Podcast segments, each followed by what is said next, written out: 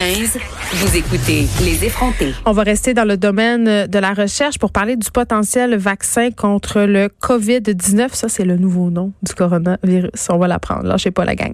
Euh, un vaccin qui serait bientôt testé sur les animaux au Québec. On discute du processus de la confection d'un tel vaccin avec le microbiologiste Dr Raymond Tellier. Bonjour, Monsieur Tellier. Est-ce qu'on a Monsieur Tellier au bout du fil? Alors, oui. Alors, bonjour. Vous m'avez fait peur, là. Je pensais que vous étiez en train de décéder du COVID-19? Non, Dieu merci, non. Et d'ailleurs, euh, vous vous êtes fait prendre au piège de la même façon que moi parce qu'il y a une correction à la nomenclature. Oh! COVID-19, c'est le nom que l'Organisation mondiale de la santé donne à la maladie. Le virus vient de recevoir un nom officiel euh, du Comité international sur la taxonomie des virus et ça va être dorénavant s'appeler le coronavirus du SRAS 2. OK. D'accord, je, vais, je vais en prendre bonne note. Bonne Le et corona- je- coronavirus du SRAS ça- 2. Oui, je, je pense que le SRAS 2, je pense que ça va compliquer un peu les choses, mais enfin, ils m'ont pas demandé mon avis. Bon, On dirait la suite d'un mauvais film d'action. Je sais pas pour vous, là, un film catastrophe américain. d'accord. OK. Donc, parlons, euh, revenons aux choses sérieuses. Parlons du vaccin. On sait qu'au départ, il n'y avait pas de vaccin. Et là, euh, moi, ce que je veux savoir, c'est à partir de quand, quand on fait face à une situation comme celle-ci, on prend la décision de concevoir un vaccin pour lutter contre une infection?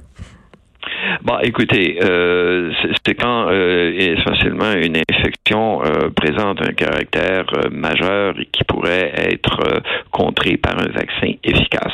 Alors, ça vaut certainement la peine de faire de la recherche. Et d'ailleurs, au moment du SRAS, du SRAS 1, il y avait beaucoup d'é- d'équipes qui faisaient des, euh, des recherches pour la mise au point d'un vaccin contre le SRAS. Et ces recherches ont été interrompues quand le virus a été éradiqué, mais il y avait quand même plusieurs pistes prometteuses et c'est donc la reprise de ces pistes-là, dans bien des cas, euh, pour avancer avec un virus, euh, avec un vaccin contre le nouveau coronavirus.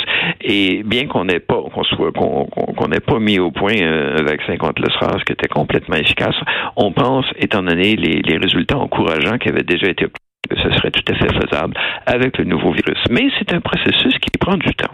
Ben, c'est ça, parce que là, il y a plusieurs affaires euh, dans ce que vous venez de dire. On reviendra à la question du temps, mais par rapport à l'efficacité. Parce que là, moi, je suis pas microbiologiste, là, mais ce que je sais en ce moment, c'est que, bon, vous venez de m'expliquer que ce virus-là est de la même famille que le SRAS. C'est euh, des virus qui se ressemblent, je crois. Et, Oui. euh, bon, le vaccin pour le SRAS euh, n'était pas efficace tant que ça. Euh, on remet aussi en question beaucoup la- les vaccins pour la grippe, surtout un peu les mêmes familles de vaccins. Ça doit être quand Mhm. même... Comment on fait pour garantir l'efficacité euh, relative Alors, quand même? Là? Le problème de l'influenza, c'est un problème différent parce que c'est une, une famille de virus complètement différente. Mais revenons au SRAS alors. Mais, mais, euh, le, le- le problème qu'on a quand on veut faire un vaccin contre un nouveau virus, c'est qu'on a un certain nombre de recettes qui peuvent aboutir à des vaccins. Mm. Et on ne sait jamais quand on euh, prend un nouveau problème, un nouveau virus, quelle recette va donner des résultats ou même s'il y a une recette qui va donner des résultats. Alors, par exemple, pour certains euh, euh, virus comme polio, le vaccin le plus utilisé, c'est un virus, virus qui a été inactivé, un virus tué. OK?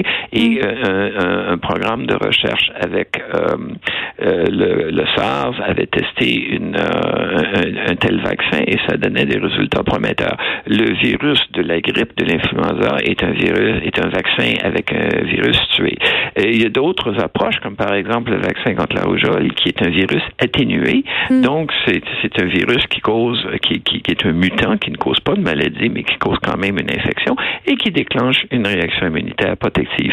Et il y a d'autres recettes qui font appel euh, à des techniques de, génie génétique, donc le clonage de certaines protéines, leur expression dans des systèmes d'expression pour injecter la protéine. Alors, par exemple, le vaccin contre l'hépatite B, c'est une protéine du virus, l'antigène de surface, qui est exprimée en très grande quantité dans, des levures purifiées, et c'est ça qu'on injecte pour déclencher des, ant- des anticorps contre cette protéine virale, et ça donne une protection. Et vous avez également euh, d'autres méthodes qui font appel à, à du clonage ou même à l'injection sous-cutanée euh, d'une molécule d'ADN qui code pour euh, une protéine du virus en question. Alors, il y a un bon nombre de recettes. On ne sait pas à l'avance quelle est la recette qui va marcher, ou même s'il y a une recette qui va marcher. Évidemment, lorsqu'on a quelque chose qui semble avoir du potentiel, il faut pouvoir démontrer que c'est efficace, et c'est là où avoir un modèle animal pour l'infection peut être très utile. Il faut montrer que c'est sécuritaire, parce qu'un vaccin, un vaccin euh, expérimental qui rendrait les gens malades, euh, c'est pas quelque chose qu'on veut. Et il faut aussi également euh, démontrer que ça aurait une efficacité dans la population humaine. Et il faut mm. passer par toutes les étapes de certification, de, d'obtenir les licences, de commercialisation. Alors, c'est un très long processus. Euh, avec les, les techniques de biologie moléculaire moderne, on peut arriver, et, comme on connaît la, séquence du virus, maintenant la séquence génétique, on peut arriver assez rapidement à avoir des candidats euh, de vaccins expérimentaux. Mais c'est toutes les étapes que, que j'ai mentionnées qui font que c'est quand même un long processus. Je vais poser ma question euh, de type conspirationniste, docteur Telly, si vous voulez bien.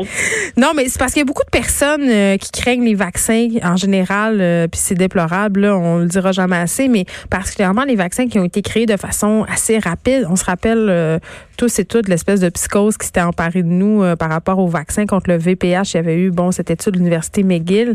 Euh, comment on s'assure de la sécurité des vaccins? Le, vaccin contre le VPH, euh, études après études ont hmm. démontré que c'est un vaccin qui était très sécuritaire et très efficace. Euh, et, il a été mis en marché seulement après que sa sécurité et sa fiabilité étaient amplement démontrées. Ça, là, il y avait, il y avait vraiment aucun doute là-dessus. Et euh, les, les, études de par le monde euh, ont étayé une très grande efficacité contre ce vaccin-là. Euh, dans les populations qui ont été fortement vaccinées. On assiste à une disparition presque complète des euh, verrues vénériennes causées par le papillome humain. Et on assiste avec le, le, recul, on commence à voir également une très forte diminution de la dysplasie cervicale. Et on s'attend à avoir euh, lorsque les, les, populations vaccinées auront, lorsque les cohortes auront un certain âge on s'attend à observer une diminution massive du cancer du col de, de l'utérus. Alors, c'est certainement un vaccin qui est très efficace et dont, et dont la sécurité n'a jamais été sérieusement mise en doute. Mm. Alors, euh, faut, faut vraiment prendre des informations, euh, des informations de qualité et se référer à des études scientifiques correctes. Je comprends bien. Ma question, c'était plus, les gens sont inquiets quand on développe euh, des vaccins rapidement à cause de toute la désinformation qui circule euh, sur les vaccins. Et là, pour en ce qui concerne ce vaccin-là contre le coronavirus, euh, on est dans une espèce de course contre la montre. Donc, qu'est-ce qu'on dit à la population pour les rassurer? Bon, alors, alors, il faut, il faut certainement là euh, procéder de façon euh, rigoureuse parce que vous avez raison. Développer un vaccin, on veut s'assurer que ce soit sécuritaire. La dernière chose qu'on veut avec un vaccin, c'est un vaccin qui empire la situation et on veut que ce soit un vaccin qui ait une efficacité suffisante pour que ce soit utile. Et ces choses-là prennent du temps. Vous allez me dire, si on est dans une situation d'extrême urgence, on peut peut-être accepter de euh, d'avoir un vaccin un peu moins testé si on mm. estime que la balance du risque est favorable. Et pour donner un exemple, ce type de raisonnement-là, vous vous rappellerez que dans les débuts de la pandémie avec le VIH, on a accepté d'utiliser en clinique des médicaments antiviraux qui avaient été testés sur une période beaucoup plus courte en disant, ben, étant donné qu'il y a un tel besoin, qu'il y a des gens qui sont tellement malades, il y a suffisamment d'indications que ça soit bénéfique, qu'on va commencer à les utiliser, mais avec très grande vigilance. Quand on a affaire à une situation qui n'est, n'est pas aussi dramatique ou rapide que l'était l'épidémie avec le VIH, on prend plus de temps pour s'assurer de la sécurité des choses. Alors, c'est un petit peu là, le, jugement qu'il faut faire. Mais euh, certainement, euh, même avec euh, les, indications comme quoi ce virus pourrait devenir une pandémie ou est, certainement en Chine une, une urgence nationale, il y a quand même, c'est inéluctable que ça va prendre plusieurs mois et probablement au moins un an avant qu'on ait un vaccin, un prototype de vaccin qui soit raisonnable. Très bien. Merci, docteur Raymond Télé, microbiologiste au Centre universitaire de santé McGill. On se parlait par rapport au développement de ce vaccin pour lutter contre le nouveau nom. On le saura, coronavirus du SRAS 2. Merci beaucoup de nous avoir parlé. Écrivaine. Blogueuse. Scénariste et animatrice.